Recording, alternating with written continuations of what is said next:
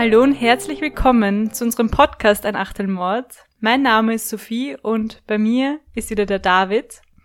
Wir haben uns heute wieder ein Achtel Wein eingeschenkt und reden über einen wahren Kriminalfall. In welchem Land spielt unser heutiger Fall heute? Uh, heute werden wir wieder einmal in die USA gehen. Okay. Wir haben wie immer unsere Gläser Wein eingeschenkt. Und ich habe diesmal einen Wein, der heißt, den habe ich mich extra ausgewählt, eigentlich passend zu diesem Fall.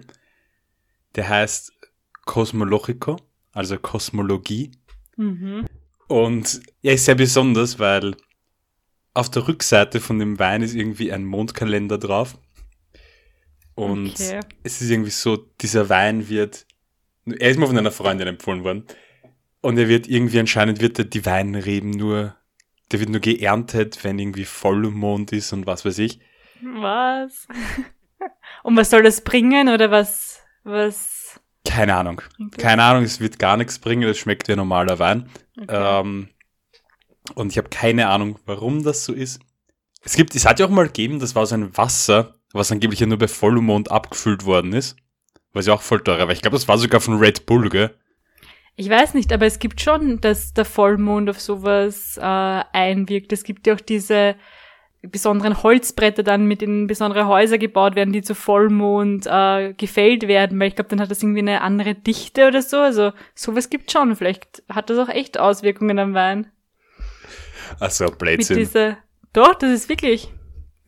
Also, du weißt, wie ich zu diesem ganzen Zeug stehe. Aber das ist wissenschaftlich belegt. Also das ist kein Hokuspokus mit diesem Holz. Das ist wirklich so.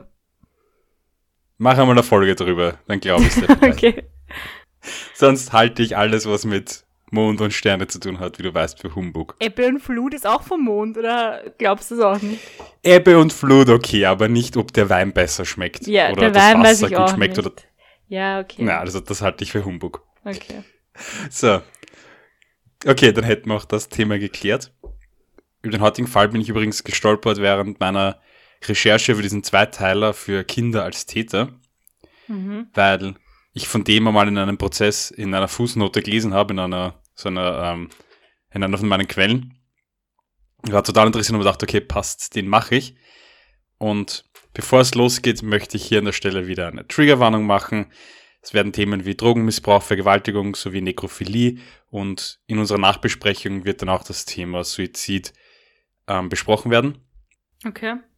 Dieser Fall ist relativ bekannt geworden dadurch, dass er immer wieder genannt wird, auch in einigen Quellen, die ich gelesen habe, wird das immer wieder so als diese, also der Aufhänger für diesen Fall genommen, dass der Film angeblich die Vorlage für den Film Jennifer's Body sein soll. Kennst du den? Ah, ja. Ist es das mit äh, Megan Fox?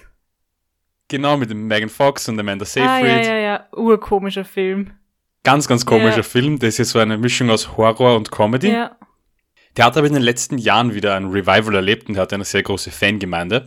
Also der Fall und der Film haben schon Parallelen. Ich habe aber keine dokumentierte Aussage von Filmproduzenten oder so gefunden, dass der heutige Fall tatsächlich den Film Mhm. inspiriert hat oder irgendwie als Grundlage galt. Aber einige Berichte, Zeitungsartikel und so benennen diesen Fall halt immer wieder als Vorlage für den Horrorfilm. Also es ist gut möglich. Ich kann es jetzt aber nicht so als Mhm. Fakt hinstellen, dass wirklich darauf beruht, weil dafür gibt's keine Aussagen. Es wird auch jetzt übrigens keine Spoiler zu dem Film geben oder so. Wie gesagt, wir gehen heute für diesen Fall in die USA und ins Jahr 1995. Genauer gesagt gehen wir nach Nipomo, das ist eine Kleinstadt in Kalifornien. Es ist der 22. Juli 1995. Elise, ein 15-jähriges Mädchen aus gutem Hause, sagt ihren Eltern noch gute Nacht und macht sich dann auf den Weg ins Bett. Auch ihre Eltern wünschen ihr eine gute Nacht. Zu diesem Zeitpunkt können sie noch nicht wissen, dass es das letzte Mal sein wird, dass sie mit ihrer Tochter gesprochen haben.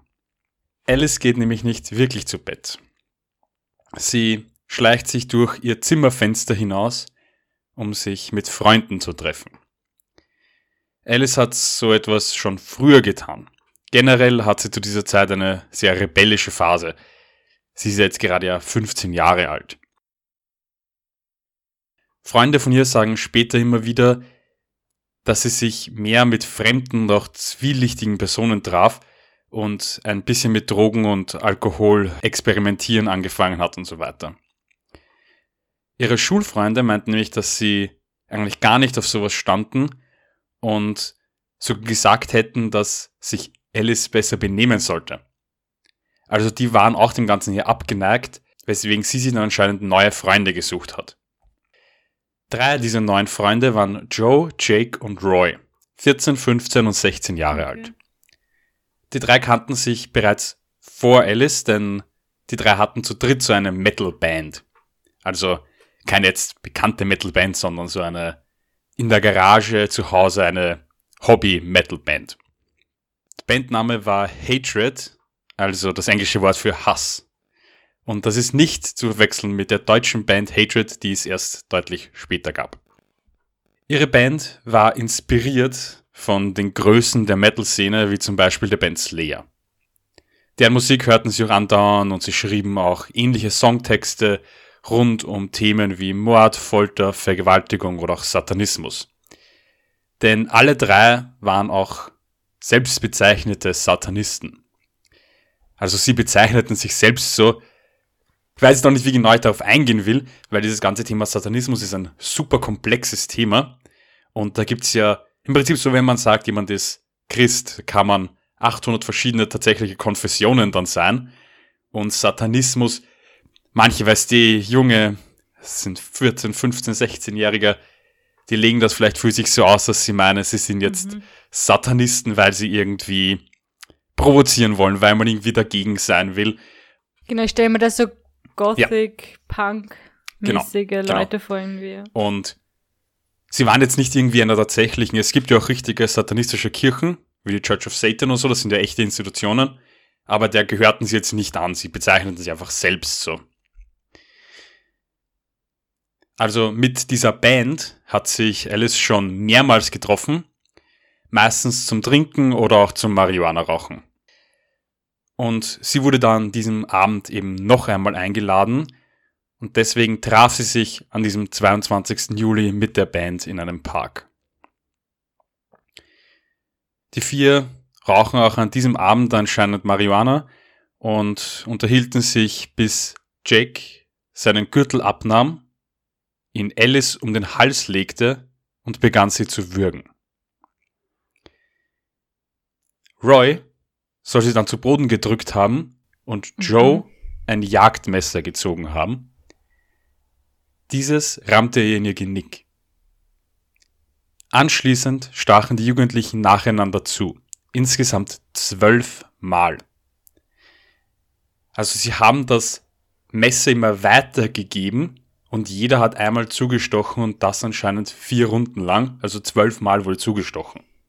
Aber haben sie das als so eine, ein satanistisches Ritual gemacht oder? Mhm. Ähm, laut den Aussagen haben sie das mit dem Messer deswegen gemacht, damit keiner irgendwie allein an dem schuld war, was passiert und damit jeder auch teil hatte und damit man danach ah, nicht sagen kann, okay. wer jetzt derjenige war, der irgendwie tatsächlich der Mörder ist. So sind alle drei eigentlich schuld. Mhm. Also einerseits mhm. das und außerdem war so natürlich auch jeder irgendwie gegenüber den anderen versichert, dagegen, dass einer irgendwas der Polizei sagen würde. Ja. Eigentlich haben wir das schon auch bei dem letzten Fall von mir gehabt, dass wir darüber gesprochen haben, weil eigentlich gibt es ja jetzt juristisch gesehen keinen Unterschied.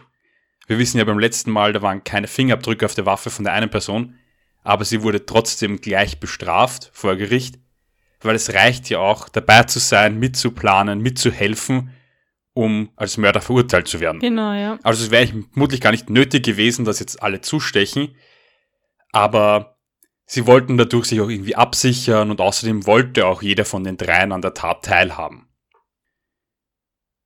Die spätere Autopsie ergab dann übrigens, dass keiner der zwölf Stiche tatsächlich tödlich war, sondern dass sie langsam verblutet ist.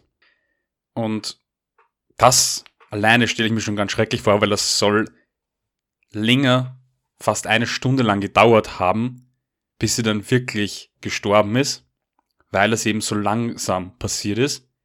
Und was ihm dann noch schlimmer wird, ist, dass anschließend alle drei die Leiche der 15-Jährigen missbrauchen. Also ihre Leiche wurde danach in einem Gebüsch ein Stück außerhalb der Stadt abgelegt und dort wurde sie dann missbraucht. Am nächsten Morgen meldeten ihre Eltern Alice dann für vermisst, da sie sie nicht mehr in ihrem Schlafzimmer aufgefunden hatten. Und bei den darauffolgenden Ermittlungen gab es keine Hinweise, keine Spuren, keine Ergebnisse. Also ihre Eltern verteilten Flugblätter, die Polizei ermittelte in alle Richtungen und es gab null Hinweise. In ihrem Umfeld war ja bekannt, dass sie sich manchmal auch mit etwas zwielichtigen Personen traf, aber wie gesagt, ihre Schulfreunde und so hatten ja nichts mit ihm zu tun und kannten daher die Täter auch nicht. Niemand war jemals dabei bei den Treffen zwischen Alice und der Band. Okay, blöd. Und es gab auch keine Hinweise aus der Bevölkerung. Niemand hat die vier gesehen, niemand hat irgendwas mitbekommen, niemand hat gesehen, wie sie sich aus dem Haus geschlichen hat. Man weiß einfach gar nichts. Aber man war dann schon auf der Spur von dieser Band oder nicht einmal das? Gar nichts. Ach so, okay. Man hat gar nichts gewusst. Erst im Okay. März 1986, also acht Monate später, über ein halbes Jahr lang, also acht Monate lang hat es gedauert, Mhm. bis Roy, einer der drei Bandmitglieder, eine Polizeistation betritt, dort alles gesteht und die Beamten zur Leiche des Mädchens führt. Warum hat alles gestanden plötzlich? Also die Leiche war natürlich schon stark verwest, aber trotzdem sofort identifizierbar als das verschwundene Mädchen.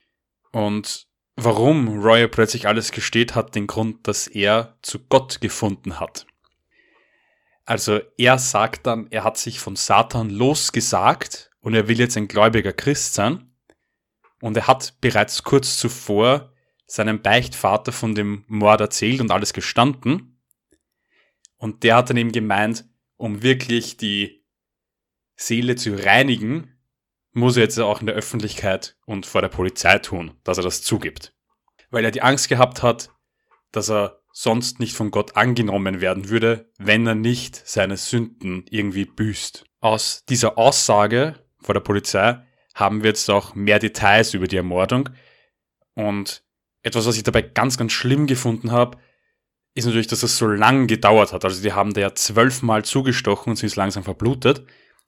Und währenddessen soll sie noch nach ihren Eltern gerufen und um Gnade gebetet haben. Das erzählt er dann eben bei der Polizei. Ein Zeitungsartikel sagt sogar, dass sie Gott um Erbarmen ersucht haben soll für eben ihre eigenen schlechten Taten, aber den Artikel halte ich persönlich für sehr übertrieben. Ich glaube, die wollten da nur wieder so eine Parallele herstellen zwischen dem Satanismus und so der Bekehrung von dem und dass sie auch irgendwie, weil ich finde es komisch, dass alle Personen plötzlich, Was mit Gott zu tun haben. genau, plötzlich ihren Weg zu Gott finden und da irgendwie ihre Sünden büßen wollen. Deswegen, ich bin mir nicht ganz sicher, wie stark das dann auch übertrieben wurde.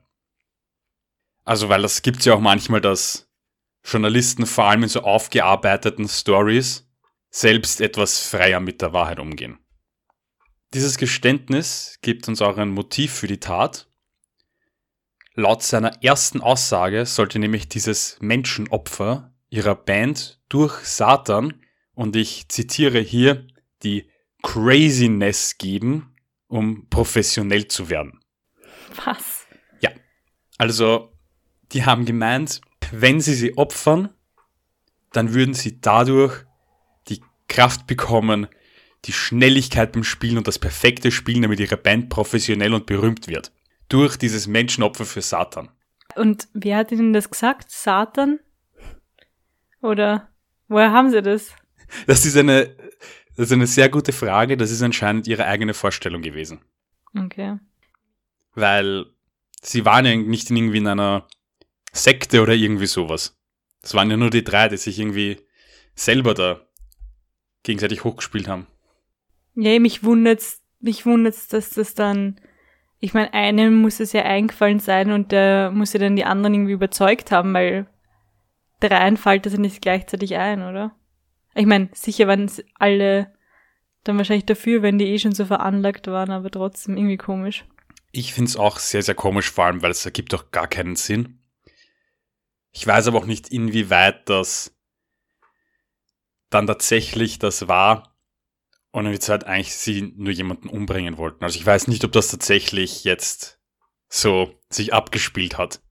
Das ist natürlich immer die Sache, weil das ist die Aussage von einem, die haben sich da über Monate hinweg im Kopf schon hineingesteigert, aber dazu komme ich noch.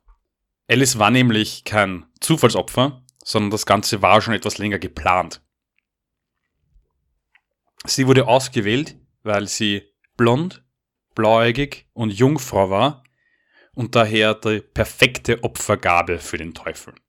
Und dass das Ganze geplant war, ist auch deswegen bekannt, weil in einer späteren Aussage vor Gericht auch offenkundig wird, dass sie bereits einen Monat vor der Tat Alice am selben Ort getroffen haben und da schon das Messer und so dabei hatten. Aber einer der drei soll dann kalte Füße bekommen haben. Und deswegen hat es damals, damals nicht passiert, sondern erst einen Monat später. Und seit diesem Zeitpunkt war dann der Mord auch ein Monat lang bei jeder Bandprobe wieder Thema. Der Plan wurde immer und immer wieder durchbesprochen, damit beim nächsten Mal eben das nicht mehr passiert. Also es gab dann schon so etwas wie eine Obsession mit dem Mord zwischen den dreien, mit dieser Opfergabe, weil das ja schon so oft durchbesprochen wurde. Und sie selbst sagen, sie wurden dabei bestärkt durch die Liedtexte ihrer Bandvorbilder. Also einige Liedtexte von Slayer, ihrer Lieblingsband, sollen sogar die so die exakte Instruktion für den Mord gewesen sein. Also dies soll die Anleitung gewesen sein, die Liedtexte von Slayer. Ich habe natürlich während meiner Recherche jetzt noch viel Slayer gehört und während dem Lesen von den Artikeln in meinem Hintergrund Slayer dann aufgedreht auf Spotify, um halt einen Eindruck davon zu bekommen. Also ich kannte die Band schon vorher. Mein ehemaliger Mitbewohner war ja großer Fan von denen. Der hat die ja öfter auch zu Hause gehört und ich kannte sie auch so schon davor. Meins persönlich ist es aber absolut nicht, diese Musik. Bezüglich der Instruktionen und den Liedtexten kann man aber auf jeden Fall eines sagen. Ja, wenn ich aus jedem Lied ein paar Zeilen mir raussuche und dann alle irgendwie so zusammentue, dann werde ich schon irgendwie so eine Anleitung zum Mord bekommen. Aber das muss ich halt schon erzwingen. Also, die haben da aus verschiedensten Liedern die Themen wie Nekrophilie behandeln, einzelne Stücke herausgenommen und halt so interpretiert. Aber, was ich bei so Liedinterpretationen, da kann man ja bekanntermaßen eine große äh, Spannweite an Interpretationsmöglichkeiten irgendwie heraussuchen. Also, ob ich jetzt meine, dass das tatsächlich heißt, dass, dass ich jemanden umbringen soll, wage ich da jetzt zu bezweifeln. Ein weiterer Grund übrigens, warum Roy sich an die Polizei gewandt hat, war auch, dass er die Befürchtung hatte, dass ein weiterer Mord folgen könnte.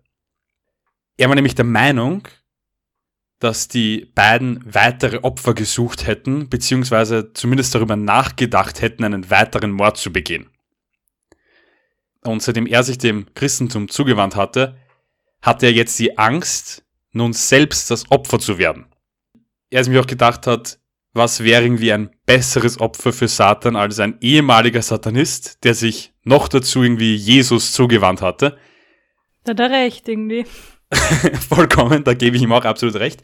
Ähm, und auch hier verweist er dann wieder auf eine Textzeile der Band Slayer, in der so sinngemäß heißt, wenn du nicht bei uns bist, dann existierst du nicht mehr für uns. Mhm. Und angeblich, er hat dann gemeint, das hätten sie mehrmals zu ihm gesagt, weil er natürlich während seiner Reise zu Jesus, er hat das immer sehr bildlich beschrieben in diesen Texten, die ich gelesen habe, ähm, haben sie ihn schon immer wieder darauf hingewiesen, dass er irgendwie sich von ihnen entfernt und wenn er nicht bei uns ist, also wenn er nicht bei ihnen ist, dann existiert er auch für sie nicht mehr. Und da hat er eben gemeint, das war wie eine Drohung für ihn und deswegen hat er um sein eigenes Leben gefürchtet. Nach der Festnahme gestehen alle drei den Mord, also nicht nur er, sondern die beiden anderen gestehen den Mord auch vor Gericht. Und hier geben sie bei dem Polizeiprotokoll noch einmal an, dass die Musik von Slayer sie beeinflusst haben soll. Also alle drei sagen das hat es dann eigentlich irgendwelche Konsequenzen fürs Layer gegeben oder haben sich die dazu geäußert oder so? Das ist ein sehr guter Punkt. Dazu kommen wir noch. Das wird noch ein sehr wichtiger Okay. Punkt, nämlich. Okay. An ihrer Verurteilung änderte das Ganze aber nichts. Ähm, sie wurden alle drei zu einer lebenslänglichen Haftstrafe mit frühester Entlassung nach 25 Jahren verurteilt. Also, das ist diese amerikanische Verurteilungsmethode, das heißt 25 to life. Also mindestens 25 Jahre muss man ins Gefängnis, aber er kann theoretisch eingesperrt bleiben bis zum Lebensende. Die Eltern des Opfers machten währenddessen die Hölle durch. Acht Monate lang haben sie ihre Tochter gesucht, nur um dann herauszufinden, dass drei Jugendliche sie in einer Art satanistischen Ritual ermordet hatten und die Leiche auch missbraucht hatten. Elis Vater konnte drei Jahre lang nach ihrem Verschwinden nicht arbeiten und hatte mit schweren psychischen Problemen zu kämpfen. Er und seine Frau gaben nämlich nicht nur den Jugendlichen die Schuld an diesem Mord, sondern auch der Band Slayer. So wie du das gerade vorher schon erwähnt hast. 1996 starteten die beiden Eltern daher einen Prozess gegen die Band. Sie wollten ein Verbot der Texte in ihren Liedern sowie Schadensersatz von der Band, weil sie aufgrund ihrer Musik mitverantwortlich an dem Leid waren, das die beiden durchgemacht haben. Das Ganze war ein langwieriger Prozess, der die ganze Musikindustrie aufhorchen ließ.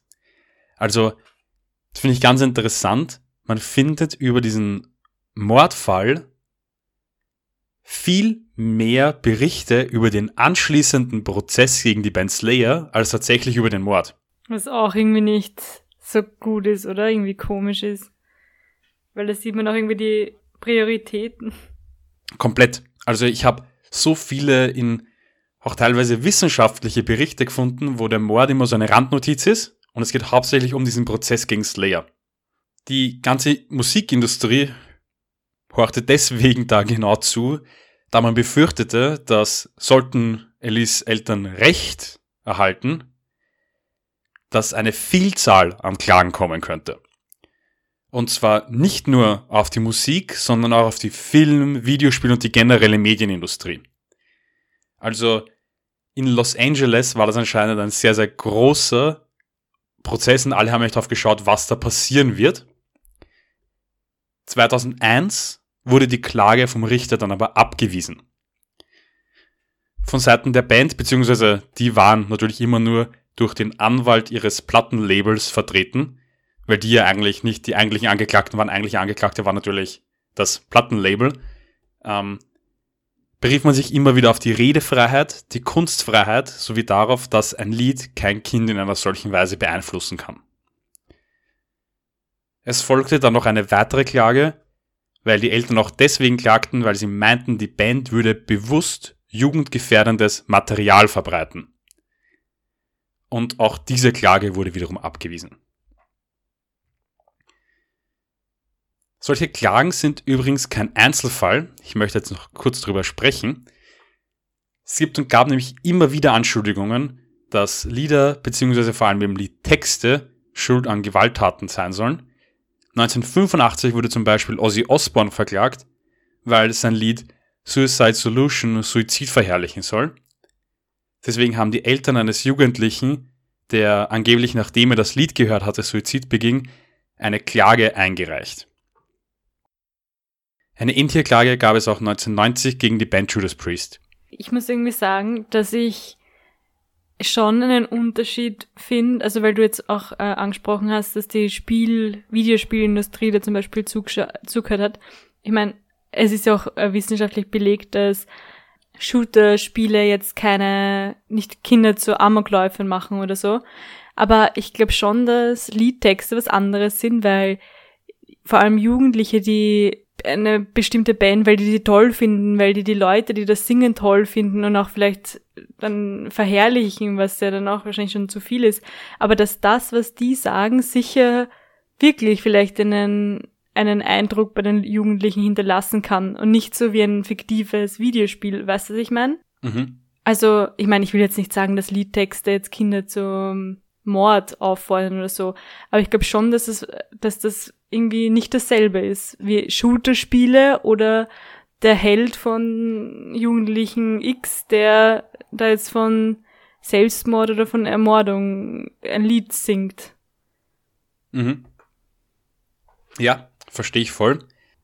Die Klage 1990 gegen Judas Priest und die gegen Ozzy Osbourne wurden abgelehnt. Es soll angeblich darum gegangen sein, dass sie unterschwellige Botschaften eben zum Suizid vermittelt haben. Und in beiden wurde gesagt, dass die Klage keiner Grundlage entspräche.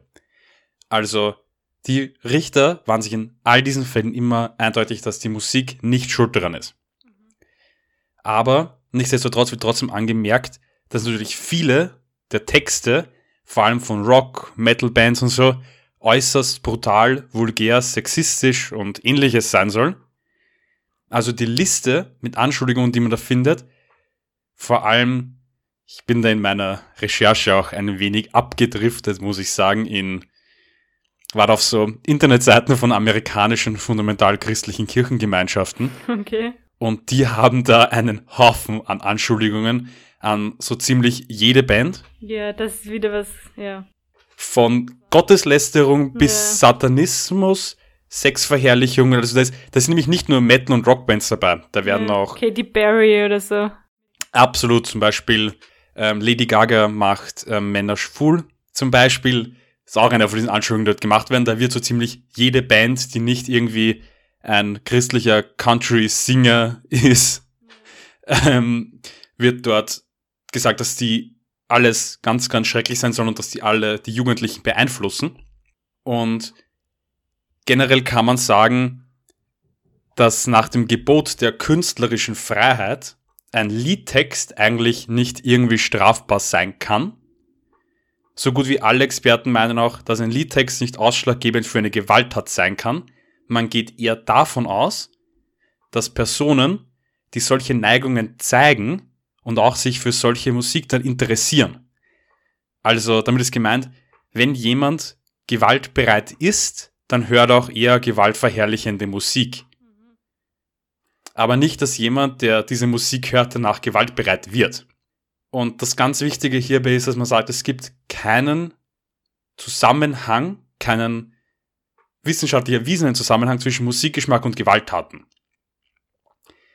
Denn genauso viele Menschen, Bands wie Slayer oder so, die verkaufen Millionen von ihren Liedern. Die sind sehr, sehr bekannt, aber nur sehr wenige von denen werden am Ende tatsächlich jemanden umbringen. Und das könntest du bei jeder Musikrichtung finden wenn du jetzt bei jedem Mörder nachschauen würdest, welche Musik der gehört hat, dann wären vermutlich die, die am populärsten sind, wahrscheinlich auch am häufigsten dabei. Also es gibt da keinen tatsächlichen Zusammenhang. Das Einzige, was man sagen kann, ist, dass es natürlich schon so ist, dass Menschen, die eher gewaltbereit sind, noch eher so etwas hören. Dieser Zusammenhang findet sich vor allem, da gibt es mehrere Studien dazu, bei ähm, Rechtsrock. Also ist natürlich klar, diese Band oder diese Musik höre ich nur, wenn ich schon irgendwo in dem Metier drin bin. Es ist sehr, sehr schwer als Normalbürger, der jetzt nichts irgendwie mit der rechtsradikalen Szene zu tun hat, irgendwie auf Rechtsrock zu stoßen. Nichtsdestotrotz gibt es trotzdem Musik, die indiziert wird, also von der Bundesprüfstelle für jugendgefährdende Medien in Deutschland als jugendgefährdet eingestuft werden. Das betrifft im Moment fast 2000 Lieder diese Lieder und Alben dürfen dann nicht mehr unter 18-Jährige verkauft werden, werden dann normal nicht im Radio gespielt und dürfen meistens dann auch eben nicht beworben werden. Richtig verboten wird aber ein Lied auch dann nur, wenn es wirklich durch eine richterliche Anordnung passiert. Also eine Anordnung zur Beschlagnahmung und das ist ganz, ganz, ganz selten, vor allem bei Musik ganz selten. Das trifft meist auf Filme oder Videospiele zu. Also auf der Liste dieser Indizierungen sind dann auch mehr Filme zum Beispiel als Lieder. Bei diesen ganzen äh, gewaltverherrlichenden Bands, da gibt's auch wirklich ähm, dann Sänger, die selber Mörder und so sind. Gab's da nicht einmal eine Band, wo sie sich auch gegenseitig irgendwie umgebracht haben? Ja. Gab's da nicht irgendwas? Ja, ja sowas kommt natürlich schon öfter vor, klar. Ich habe natürlich bei meiner Recherche da auch sehr viele Gedanken drüber gemacht. Man muss das, finde ich, aus meiner Sicht voll differenziert betrachten. Also man muss es auch voll differenziert sich anschauen. Ja, ich meine, ich verstehe, ich kann irgendwie nicht verstehen, also es ist auch nicht mein Genre, aber warum man sich, also warum singt man über so satanistische Sachen oder sowas, weißt du, ich meine, aber das ist wieder ein eine ganz andere Frage, weil wie du eh schon gesagt hast, nur weil das jemand hört, weil das seine, sein Musikgeschmack ist, wird man nicht zum Satanisten. Aber Ja. ich kann schon irgendwie verstehen, dass sich dann zum Beispiel die Eltern von der Alice dann auch an das gedacht haben, weil man sich fragt, warum äh, haben sie das gehört oder warum oder halt den Ärger dann dann jetzt gegenüber Slayer. Ich verstehe es eh irgendwie, aber ja, man kann es nicht auf keinen Fall pauschalisieren, ja. Zum Beispiel eine Sache ist ein Lied von Slayer, das Lied 2134, ich weiß nicht, 2134, vermutlich, vom Album Divine Intervention, das behandelt den Serienmörder Jeffrey Dahmer, der einer der bekanntesten amerikanischen Serienmörder ist. Also da wird das Lied aus der Sicht von Jeffrey Dahmer beschrieben. Da beschreibt der, wie er jemanden umbringt.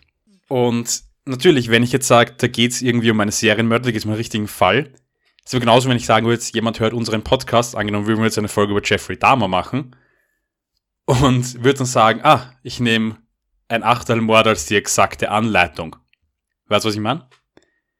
Na, aber ich finde, das ist schon was anderes, weil ich finde, wir erzählen ja eine Geschichte. Ich meine, ich weiß jetzt nicht, wie Slayer das macht.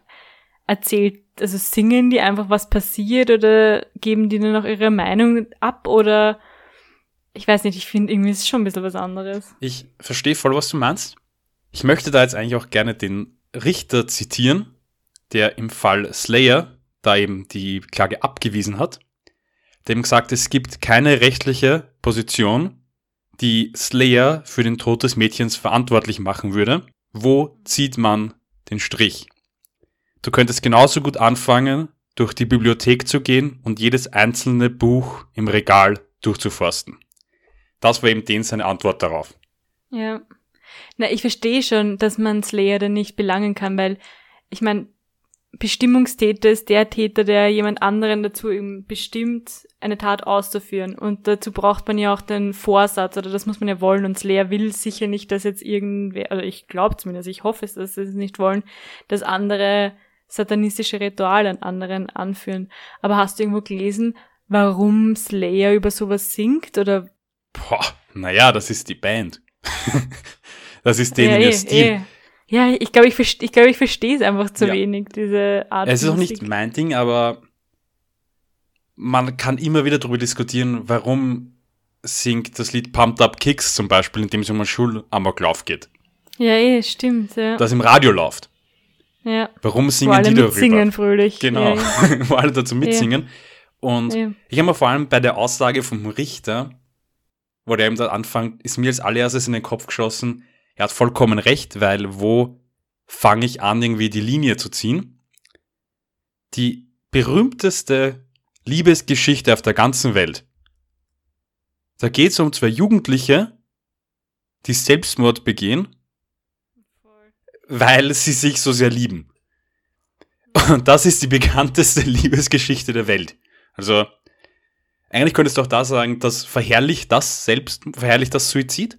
Verherrlicht der Romeo und Juliet Suizid, weil die beiden sich so sehr lieben, dass sie Nein. sich irgendwie um. Genau.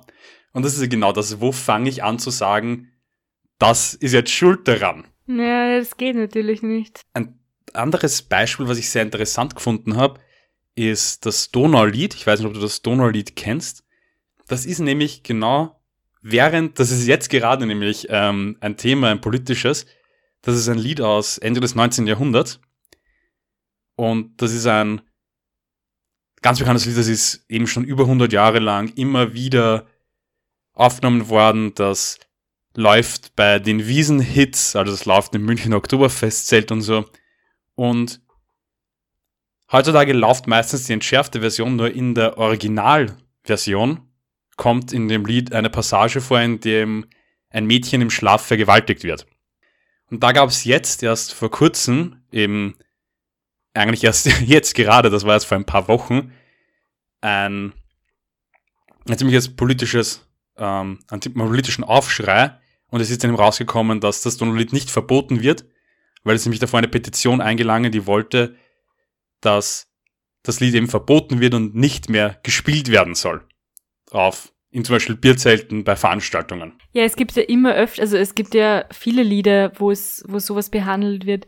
Aber so diese Slayer-Genre ist aber, ist es nicht, aber doch irgendwie, ich meine, ich, ich kenne mich viel zu wenig aus mit dieser Musikrichtung leider, äh, leider, aber singen die nicht auch irgendwie, dass sie das gern machen oder sowas, dass sie das jetzt gern machen würden oder so? Naja, du hast zum Beispiel dieses Lied, was ich davor angesprochen habe, das ist aus der Sicht von einem Serienmörder. Das singen sie, als wären sie Jeffrey Dahmer. Okay.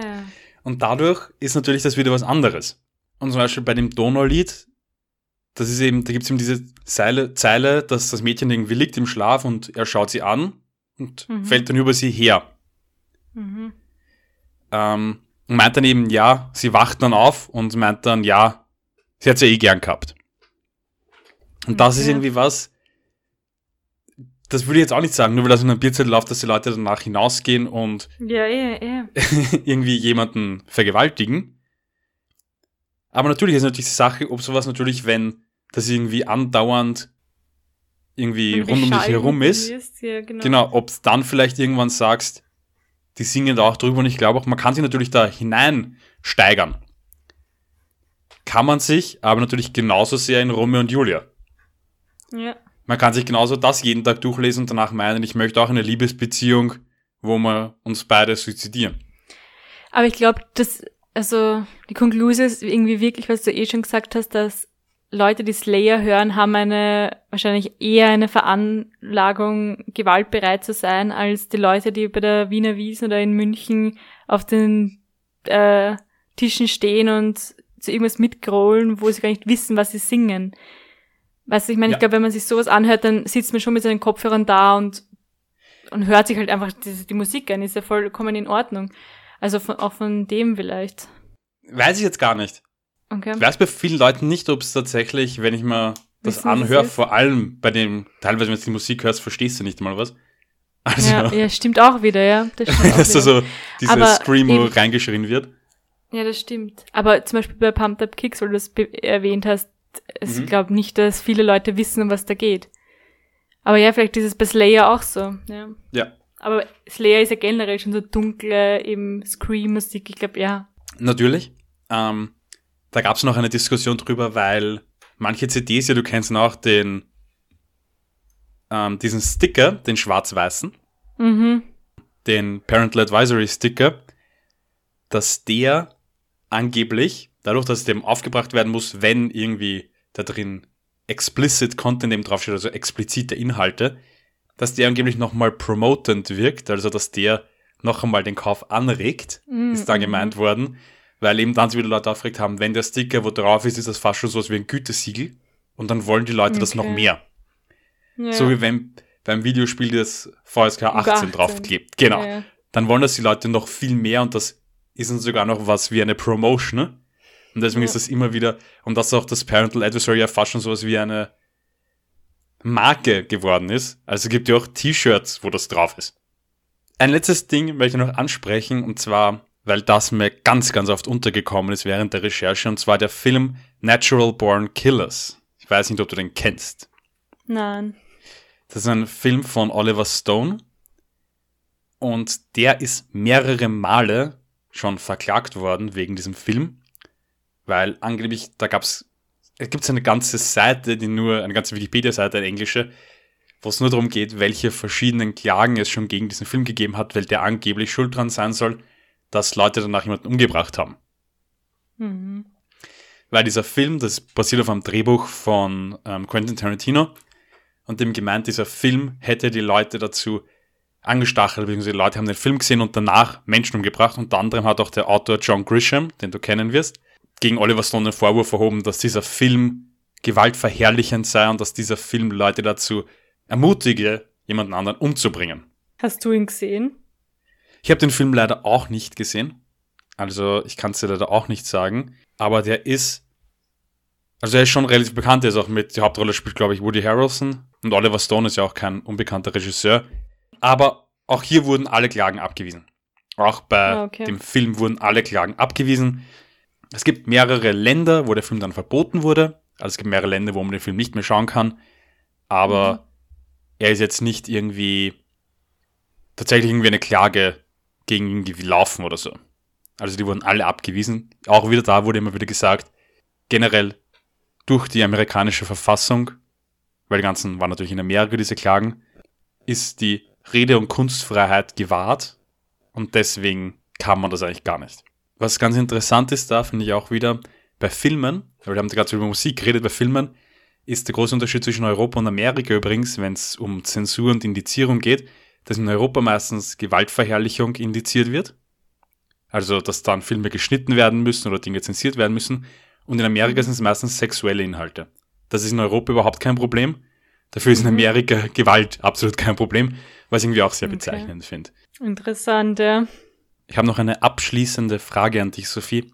Glaubst du, mhm. dass du von Musik und Film oder so beeinflusst wirst? Also ich glaube, also wie meinst du beeinflusst jetzt negativ, dass ich gewaltbereiter werde? Negativ oder auch positiv?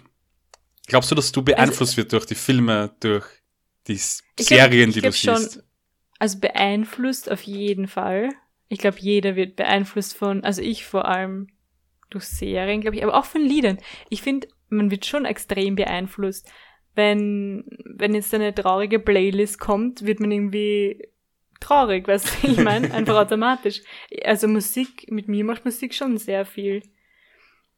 Ähm, ja. Und Filme und Serien eigentlich weniger als Musik auf jeden Fall, aber beeinflussen wahrscheinlich unterbewusst schon. Ich bei, bei Serien und Filmen habe ich mir noch nie so die Gedanken drüber gemacht. Also ich glaube negativ nicht, aber ich schaue auch keine Horrorfilme oder ich höre auch nicht so ähm, gewaltverherrlichende Musik oder so ein Musikgenre eben.